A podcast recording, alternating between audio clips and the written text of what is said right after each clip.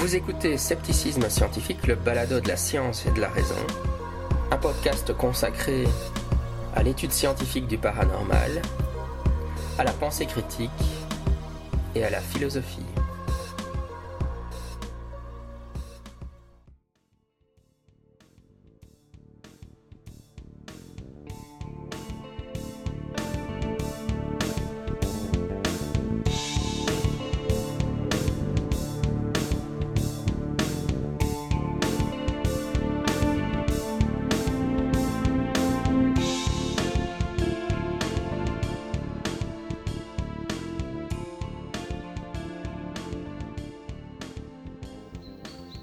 Scepticisme scientifique, le balado de la science et de la raison. Je suis votre hôte Jean-Michel Abrassard. Et aujourd'hui, j'aimerais vous parler des ovnis et des chasseurs. Pourquoi? Parce que c'est une manière d'illustrer les problèmes de perception que l'être humain peut avoir. Chaque année, pendant la saison de la chasse, il y a des chasseurs qui, par accident, tirent sur des êtres humains, des randonneurs, des joggeurs, etc. Alors évidemment, souvent, quand on voit ça dans la presse, c'est un peu comme les ovnis. Ils vont nous dire certainement, ils vont sous-entendre que le chasseur en question était en état d'ébriété, comme on dit souvent que les témoins d'OVNI avaient certainement bu de l'alcool ou étaient même sous l'emprise de la drogue. Euh, c'est l'interprétation classique des journalistes. Mais en fait, finalement, souvent, on va un peu se moquer des chasseurs. Bah, ils sont vraiment bêtes. Hein. Confondre un cerf avec un être humain, qui ferait ça? Et euh, justement, le problème, c'est que dans les observations d'OVNI, c'est aussi des méprises. Les gens voient quelque chose et n'arrivent pas à le reconnaître. Alors, dans la grande, grande majorité des cas, bien entendu, les témoins décrivent en réalité très bien ce qu'ils perçoivent correctement l'objet, simplement, ils ne, le reconnaissent pas pour ce que c'est. Ils ne reconnaissent pas que ce qu'ils sont en train de voir, c'est Vénus ou la Lune ou un avion, etc. Mais il y a quand même des cas où euh, il, y va avoir euh, une, une, méprise complexe, on appelle ça chez les ufosceptiques. Donc, juste ne pas reconnaître l'objet, on j'appelle, enfin, donc Eric Maillot et puis moi, on appelle ça des méprises simples. Quand ça va au-delà de ça, on appelle ça des méprises complexes.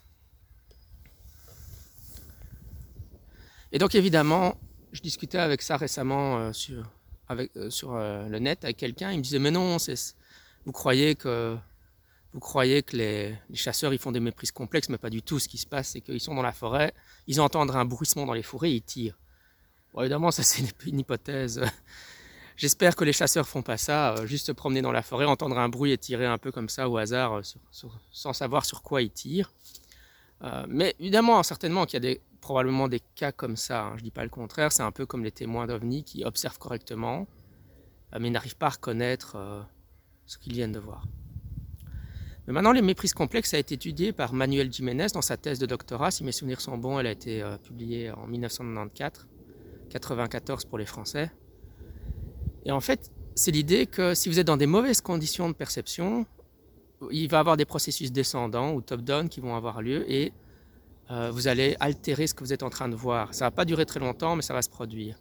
Évidemment, ce genre de processus descendant ou top-down, on les, connaît tous, c'est facile à démontrer. Toutes les illusions d'optique, c'est ça, c'est votre cerveau qui euh, influence ce que vous êtes en train de voir.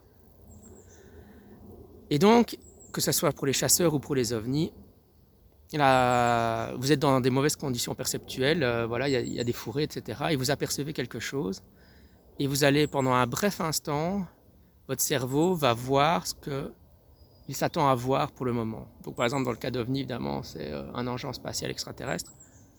Et dans certaines conditions, le tard le soir, la nuit, hein, euh, en train de rouler en voiture quand on est fatigué, enfin ça c'est typiquement des mauvaises conditions perceptuelles. Pendant la chasse, vous êtes dans la forêt, le temps n'est pas beau, euh, vous voyez pas bien ce qui se passe. Et puis un jogger qui arrive, et pendant un bref instant, euh, vous allez voir autre chose. En fait, on vit tout ça assez couramment. Euh, quand vous roulez en voiture tard la nuit et vous voyez quelqu'un sur le bord de la route, et en fait, au dernier moment, vous vous rendez compte que c'est une souche d'arbre ou un panneau de circulation. Et donc, pendant un bref instant, vous avez vu autre chose que votre cerveau vous a trompé sur ce que vous avez vu. Et donc, ça, c'est les méprises complexes.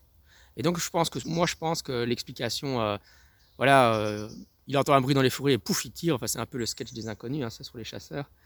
Euh, j'espère que dans la plupart des cas, c'est pas ça, mais que c'est plutôt le cas, une méprise complexe. Donc, la personne ne s'attend pas à voir un jogger. Ce qu'elle s'attend à voir, c'est un cerf. Et puis, elle est dans des mauvaises conditions. Et pendant un bref instant, elle voit un cerf et elle tire. C'est évidemment ce qui explique aussi les méprises avec le Bigfoot aux États-Unis, alors qu'en réalité c'est un ours qu'ils voient tout simplement. C'est-à-dire qu'ils sont dans des mauvaises conditions et ils voient quelque chose qui fonce devant eux. Et c'est très bref, et alors ils altèrent ce qu'ils voient et ils ne se rendent pas compte qu'ils ont simplement vu un ours. Euh, voilà, donc ça c'est les méprises complexes. Alors évidemment, toutes les observations d'OVNI, donc je, l'ai déjà dit, un, la, grande majorité des observations d'OVNI, les gens décrivent très bien ce qu'ils voient, hein, c'est pas des, des méprises simples, simplement ils ne reconnaissent pas ce qu'ils voient. Puis il y a les méprises complexes, et puis il y a des cas qui ne pourront pas s'expliquer ça, parce que évidemment, ce genre de phénomène que je viens de décrire là, c'est assez bref, hein, ça peut pas... Si, le témoin vous dit, euh, j'ai vu l'OVNI euh, se, parquer dans mon jardin pendant une demi-heure, euh, ça ne ça peut, pas, peut pas être une méprise complexe de ce type-là. Hein. Plus plus l'observation est longue, plus ça rejette cette, cette explication-là. Alors, évidemment, les observations longues, elles peuvent s'expliquer avec des méprises simples. Il y a quelque chose, la personne voit quelque chose, mais euh, elle ne l'identifie pas, mais ça peut durer longtemps. Par exemple, une observation de Vénus, hein, assez classique en ufologie. La personne voit Vénus, évidemment, elle peut l'observer pendant assez longtemps mais elle ne se rend pas compte qu'elle est en train de voir Vénus. Ou alors, après, dans les cas les plus extrêmes, évidemment, et c'est un continuum, hein, il faudra à un certain moment envisager que des hallucinations. Et là, évidemment, souvent, pour les ufologues, c'est difficile à imaginer, parce que bah, on a un peu l'impression que les gens n'ont pas des hallucinations, mais euh, l'existence des hallucinations a été euh, largement démontrée en science, donc on sait que les gens peuvent avoir des hallucinations. Euh, mais encore une fois, hein, ça va être la minorité des cas. Hein. Et ça va pas être. Il y a aussi des cas qui s'exprimeront par des faux souvenirs, et puis évidemment il y aura des faux, des, des hoax, etc. On va pas refaire tout le modèle sociopsychologique, mais. Et donc là, je voulais revenir sur le fait que, simplement, hein, c'est ça ici, pour ceux qui sont familiers avec mon travail sur le phénomène OVNI, c'est que toutes les méprises avec les chasseurs qu'on entend dans les médias pendant la saison de la chasse, qui sont tragiques évidemment, puisqu'ils tirent sur, euh, un être humain, bah, finalement, ça illustre bien les problèmes perceptuels qu'on peut rencontrer dans le phénomène OVNI. Voilà, c'était Scepticisme scientifique, le balado de la science et de la raison. J'étais votre hôte Jean-Michel Abrassard. On se retrouve la fois prochaine. Sceptiquement vôtre. Bye bye.